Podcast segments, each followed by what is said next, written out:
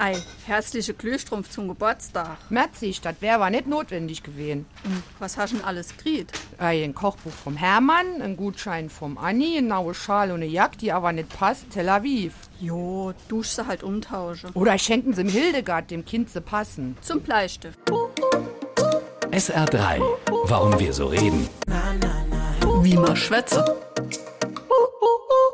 Sie haben richtig gehört. In dem vorangegangenen Dialog wurden einige Wechselstaben verbuchtelt bzw. Buchwechsel verstapelt. Es geht in der heutigen Folge nämlich um Eppes verballhornen. Von einer Verballhornung spricht man, wenn ein Begriff auf meist lustige Art umgestaltet wird. Nicht selten wird das Objekt dabei auch herabgesetzt oder veräppelt, etwa bei Leichenzehrer statt Zeichenlehrer. Manchmal werden sogar ganze Redewendungen verballhornt. Was lange gärt, wird endlich Wut. Der Begriff der Verballhornung geht zurück auf den Lübecker Buchdrucker Johann Ballhorn den Älteren, der von 1528 bis 1603 in der Hansestadt lebte.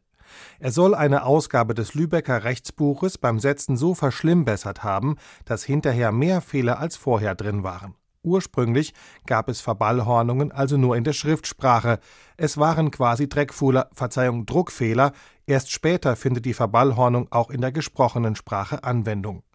Der Buchdrucker Ballhorn wurde inzwischen rehabilitiert. Mittlerweile geht man davon aus, dass die sinnentstellenden Änderungen nicht von Ballhorn selbst, sondern von zwei mehr oder weniger talentfreien Juristen des Stadtrates hineinredigiert wurden. Doch diese Erkenntnis kommt für den Buchdrucker zu spät. Johann Ballhorn muss bis heute mit seinem Namen für Fehler in Schrift und Sprache herhalten. Sellerie. SR3.